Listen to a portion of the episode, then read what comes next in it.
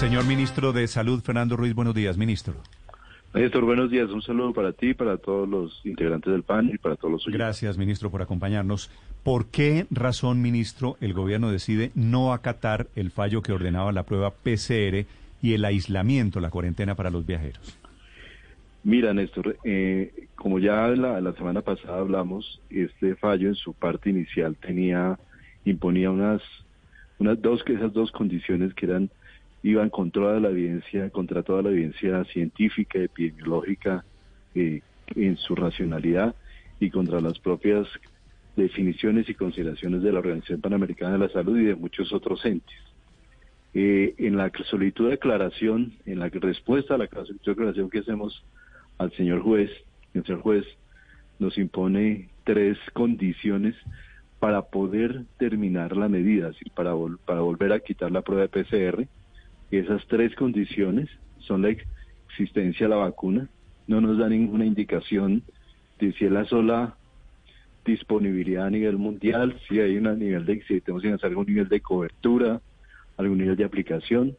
En segundo lugar, nos remite y nos liga la política nacional a, a, formatos y a instrucciones epidemiológicas que no pueden no corresponder necesariamente a la realidad. Es decir, y la tercera y más grave eh, pone la eh, condiciona prácticamente la emergencia sanitaria a la aplicación de la medida, a la, posibilidad de quitar la medida.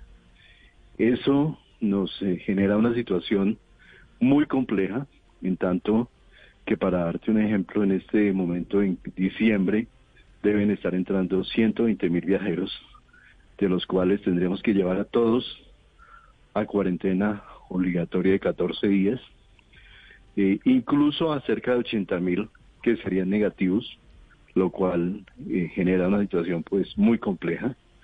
Esto se da en un momento de la epidemia en que esa medida no tiene ninguna eh, consideración epidemiológica y por el contrario nos genera una situación también muy compleja desde el punto de vista de salud en lo que tiene que ver con todo el equilibrio y salud mental de la población colombiana en un cuarentenamiento en un momento que ya hay un agotamiento importante de la población frente a, a las medidas que hemos venido tomando a lo largo del tiempo. Pero lo que me parece más crítico de esta medida es que por la tutela impuesta por una persona seguramente guiada por su temor, por su propia percepción de riesgo, nos lleva a unas eh, consideraciones sobre la salud colectiva, sobreponiendo la salud individual del individuo sobre la salud de las personas y condicionando, de hecho, prácticamente toda la política de salud pública a las consideraciones de una tutela. Yo creo que en mi caso, y esto no es un tema de un gobierno, sino es un tema sanitario, la medida consideramos imposible, de una imposibilidad de cumplimiento, y esto lo seguramente lo, como me tocó a mí, me correspondió hacerlo, cualquier ministro responsable, como se han expresado algunos muy importantes, lo habrían también hecho en una situación de esta naturaleza. Sí, ministro, cuando usted dice está en juego la decisión eh, del gobierno de manejar la política sanitaria, ¿es que ustedes temen que vía otros fallos de tutela pueda tocarse el sistema de salud pública en Colombia o decisiones sanitarias inclusive en esta época de pandemia? Clarísimamente, Néstor. En una situación de pandemia, en una situación de guerra, la autoridad sanitaria debe tener la capacidad para tomar decisiones y la capacidad para tomar autonomía y la autonomía para poder definir frente a todos los grupos poblacionales. Y este fallo la limita severamente, situación por la cual nosotros podríamos eventualmente estar sometidos a otras situaciones de esta naturaleza que nos lleven a, a que prácticamente tengamos una eh, completa desarticulación de la autoridad sanitaria que está inmersa en el, en el en el Ministerio de Salud y que es una situación absolutamente riesgosa para el país. Por ejemplo, ministro, vía tutela, ¿qué otras cosas podrían afectarse? Pues perfectamente nos pueden imponer una cuarentena general. ¿Vía tutela? Vía tutela, si es... Si es con la misma lógica del juez de Bogotá, sí. Con la total, la misma lógica que tiene este, este fallo. Sí. Ministro, ¿en qué contraría este fallo la evidencia científica, que son sus palabras? ¿En qué contraría el criterio de los epidemiólogos? Yo remitiría, mira, a los puntos que plantea la Organización Panamericana de la Salud y los voceros que han expresado para ilustrar el tema, no solo desde el punto de vista de nuestra consideración. La prueba de PCR es una prueba que tiene una gran variabilidad en sus, en sus protocolos cuando uno pide una prueba de PCR le pueden poner cualquier prueba y no, no todas tienen la misma sensibilidad. La prueba de PCR tiene una ventana muy pequeña de, de en la cual en la cual con pacientes asintomáticos se vuelve positiva. Esa, esa ventana en los cinco primeros días hay una probabilidad muy alta de que salga negativa cuando la persona esté contagiada y solo se extiende probablemente hasta el día 14. Entonces, tomar esta, pedir estas pruebas nos lleva a una ventana muy pequeña de, de posibilidad de realmente detectar. Si a eso le sumamos que la persona puede tomarse la prueba tiempo antes de hacer el viaje, la persona perfectamente puede contagiarse entre el momento que se toma la prueba y el momento que toma el vuelo. Igualmente y generando igualmente un riesgo también muy importante. Eh, no tiene sentido la, la, no, no, eh, la evidencia muestra que no hay ningún efecto realmente importante si se eh, somete a cuarentena a personas, a personas negativas. Y este es, mm. en este momento, por ahí el 70% de la población. Y el momento epidemiológico en el que nos encontramos. Pero, ministro, perdón. Ya los estudios el 30, de el 30% de los viajeros pueden ser positivos de COVID, dice usted. Nosotros, en, en, el, en un caso de, en Colombia, eso es muy importante, en Colombia tenemos una cero prevalencia en algunas ciudades que está entre el 50 y el 60%, probablemente entre el 30 y el 60% en este momento. Eso no es diferente a la cero prevalencia que tendríamos para un viajero internacional y no es diferente tampoco a, las, a, la, a la prevalencia que tendríamos en un viajero nacional. De manera que que allí lo que, eh, lo que la medida se vuelve completamente inanue en tanto que no hay diferencia entre la afectación de quien viaja y la afectación de donde llega. Ese es, ese es el tema en el cual la medida no representa. Cero prevalencia es que ha tenido el virus. Es que ya tiene una inmunidad o ha tenido el virus y presenta anticuerpos contra el virus. Sí. Ministro, Italia impone cuarentena entre el 21 de diciembre y el 6 de enero para todos los viajeros, incluso italianos que lleguen desde fuera de ese país, para evitar que llegue una tercera ola de contagios. ¿Por qué otros países sí están aplicando este tipo de medidas y al gobierno colombiano les parece inaplicable? La situación europea es diferente a la situación colombiana. La situación europea eh, tuvo un brote inicial absolutamente agudo, muy alto, que afectó especialmente a la población mayor, especialmente en España e Italia, la población, a las poblaciones mayores. Hicieron un cuarentenamiento abrupto, eh, llevados casi obligados por el propio pico, y quedaron con una cero prevalencia relativamente baja, como, como sucede con los estudios que muestran en España e Italia, con cero prevalencia entre el 5 y el 10%. Y a partir de allí, se ha venido generando una apertura y cierre en la cual no han logrado alcanzar todavía seguramente los niveles de cero prevalencia que tenemos en algunos países de América Latina. Nosotros pudimos ver esa experiencia, aprender un poco esa experiencia europea mm. y por eso aplicamos las medidas que buscaban fundamentalmente aplanar la curva y llevar la extensión de la aplicación y poner una cero prevalencia mm. más alta. Claro, entiendo que Italia puede tener un momento distinto de la pandemia, pero le doy ejemplos más cercanos, ministro, de países que exigen prueba PCR para los viajeros internacionales, mucho más cerca. En América. Claro, Perú, Panamá, Bolivia, Uruguay, El Salvador, Honduras, son muchos países cercanos, ministro. Entonces, la pregunta es, ¿por qué Colombia considera inaplicable una medida que sí aplican países vecinos que están en un momento similar de la pandemia al que tiene Colombia? Por la situación epidémica del país, el nivel de afectación el nivel de contagio que ya tenemos y también Colombia incluso llevó, nosotros llevamos al, al, seno de la, de la Organización Panamericana de la Salud la discusión sobre el tema de cuál es la capacidad real y cuál es la posibilidad de aplicar esta prueba y la, el directorio de la y la totalidad de los países de la OPS aprobaron esa resolución, bajo cual consideran que no es, no es necesaria la aplicación de este tipo de pruebas y este tipo de medidas.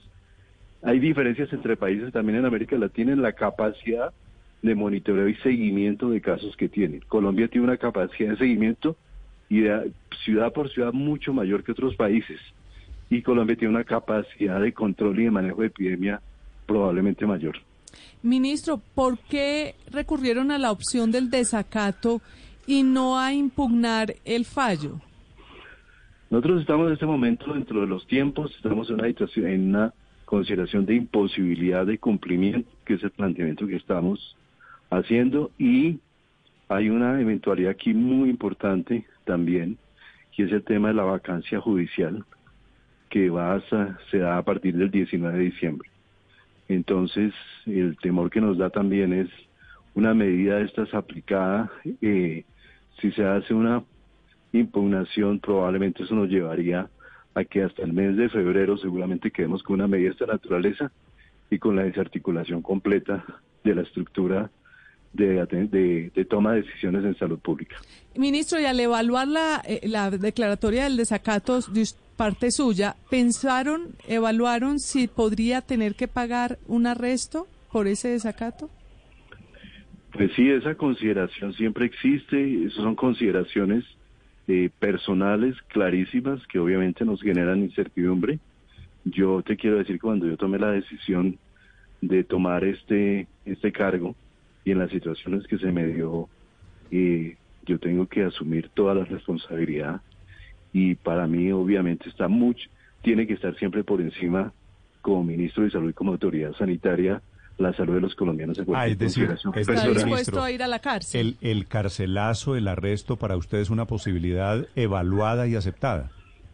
Mira, nosotros, Néstor, como Ministerio de Salud y personalmente, siempre hemos sido tremendamente respetuosos de las normas eh, judiciales. Nosotros hemos sido ejemplo en acatamiento de los de las de los órdenes de la Corte Constitucional pero evidentemente esta situación es de una extensión tal que, que nos genera esas posibilidades. Sí. Señor ministro, ¿técnicamente tiene algún sentido meter en cuarentena, que es lo que obliga al juez vía tutela, meter en cuarentena a los negativos? No tiene ningún sentido en este momento, en sentido epidemiológico, no tiene sentido. Sí, ¿ustedes encontraron algo en la tutela que les haga pensar que el juez sabía, que el juez se asesoró, que el juez tiene algún criterio científico, epidemiológico? No podría decir eso, realmente no lo encontramos y hay un poco la situación es que realmente ningún juez en Colombia está para tomar decisiones epidemiológicas. Aquí, dentro de la sana división de poderes que existe en nuestra estructura de, de Estado de gobierno, claramente cada uno debería, cada instancia debería tener su capacidad de decisión y aquí esto es está sustentado obviamente en la defensa del derecho a la vida del individuo, pero también hay que entender que en una situación de pandemia o en cualquier situación de guerra, los derechos de los individuos se pueden tener unas limitaciones y muy especialmente cuando afectan la salud colectiva. Aquí se afectan también otros derechos como el derecho a la movilidad, el derecho al trabajo, temas que también son sustanciales mm. para los colombianos y nos podrían llevar a situaciones en un momento de pandemia donde la propia salud mental y el equilibrio de la población puede verse afectada. Eh, cuando ya llevamos nueve meses de medidas, diez meses de medidas muy estrictas y donde el pueblo, la ciudadanía, los ciudadanos han sido en general tremendamente disciplinados frente a estas medidas, pero esto genera evidentemente también un agotamiento. Y en diciembre, cuando estamos en un mes muy particular, eh, permitir, cortar cualquier posibilidad de, de, o de limitar la posibilidad de, de encuentro y de cercanía entre la gente también es una situación que desde la salud mental de las personas es muy complicada. Señor ministro, si la decisión de tutela del juez aclarando el fallo de tutela fue ayer, ¿por qué no han impugnado la decisión? Al margen de que el, el gobierno decida incumplir la decisión o desacatarla, ¿por qué no presentaron ya aprovechando los días que quedan antes de la vacancia judicial, quedan dos semanas, ¿por qué no han presentado el recurso? La impugnación, por, no, porque la impugnación nos llevaría seguramente a un fallo que de la, se generaría después de la vacancia judicial y mientras tanto quedamos con una medida de estas características. Pero, es decir, la, la, interpretación de, ustedes es eh, presentar la impugnación supondría después acatar el fallo. La presentar la impugnación no eso llevaría una a, esto y después seguro no seguro no el tema es más de tiempo en cuanto a que presentar la impugnación el, el estudio de la impugnación seguramente llevaría hasta que la decisión o el nuevo fallo se tome por allá en el mes de febrero y mientras tanto quedamos con una medida eh, que se pondría quedaría firme imposible de cumplir. Seguramente los tiempos son son menores, ministro. Estamos todavía a 15 días de, de la vacancia judicial y seguramente en vista de la importancia del tema el Tribunal Superior de Bogotá podría o el Tribunal Administrativo de Cundinamarca podría tomar la decisión antes. Pero lo que lo que quiero preguntarle es sobre las implicaciones de esta determinación por parte del gobierno. ¿Son conscientes desde el gobierno de la puerta que se abre al eh, no acatar abierta directamente un fallo judicial? ¿Esto no implica una ruptura institucional en Colombia? Así se vea pequeño el hecho de que el gobierno no acepte un fallo de la justicia, por equivocado que sea, no abre una puerta muy peligrosa para que a futuro otros gobiernos hagan lo mismo en casos seguramente más graves? Yo no creo que esto sea, este es un fallo. Nosotros hemos sido, como he dicho, profundamente respetuosos de las decisiones de la Corte, de las decisiones de los jueces. Si se mira la evidencia de lo que ha sido de mi desempeño como viceministro y mi desempeño como ministro, aquí lo que se ha hecho es cumplir cientos, cientos de tutelas. Y siempre hemos sido frente respetuosos. Este es un fallo excepcional que nos pone en una situación particular. No hay ninguna, ni puede haber, desde el Ministerio de Salud, ni creo que ninguna entidad de gobierno, ninguna ordenamiento, ni ningún tema frente a incumplimiento de fallos. Eso no tiene ninguna consideración, ninguna proporción pero este es un fallo, una situación particular de un fallo específico en el cual frente al cual nos vemos claro, una posibilidad de cumplir. Ricardo puede tener razón en la pregunta en que qué tal, qué tal que la semana entrante, el año entrante, el ministro de Defensa diga yo no acato la tutela porque se trata de un tema de seguridad nacional. O el ministro de Minas o quien sea diga yo no acato la decisión de tutela sobre el fracking porque se trata de un asunto de economía nacional. Y así vamos creando precedentes pues para acabar en últimas con la, las acciones que por más injustas que nos parezcan, las toman jueces a quienes debemos acatamiento. Yo, yo podría hablar por el ministro de Salud, no puedo hablar por otros de aquí. No, no, he tenido una sola conversación con otros ministros sobre el tema, sobre una algún direccionamiento de sentido, ni creo que la podría haber. Lo único que tengo aquí es un fallo específico con una situación muy particular. Siete de la mañana, 27 minutos, es el ministro de Salud explicando las razones de su desacato. Señor ministro, le deseo suerte. ¿Me, me, me acepta una última pregunta sobre vacunas? ¿Qué tan cerca No se la acepto. ¿Cómo? No, creo que tenga capacidad de responderle, pero, pero háganla. Pero ahí me digo si lo puedo responder. Bueno, yo la hago y usted me dice no, no, no, no puedo responder. ¿Qué tan cerca estamos del anuncio de la vacuna de Pfizer, ministro? Yo creo que estamos bastante cerca, yo creo que hemos venido avanzando de manera sustancial eh, con varias empresas farmacéuticas eh, y hasta ahí podría decir. Sí, pero eso quiere decir, ¿será antes de que termine este año? Eh, esperemos que sí. Ministro, gracias, feliz día. Un abrazo, un saludo para todos. El ministro sobre vacunas, un pedacito, lo que se puede decir por el acuerdo de confidencialidad y sobre desacatos, lo mucho que tiene que decir el gobierno. Estás escuchando Blue Radio.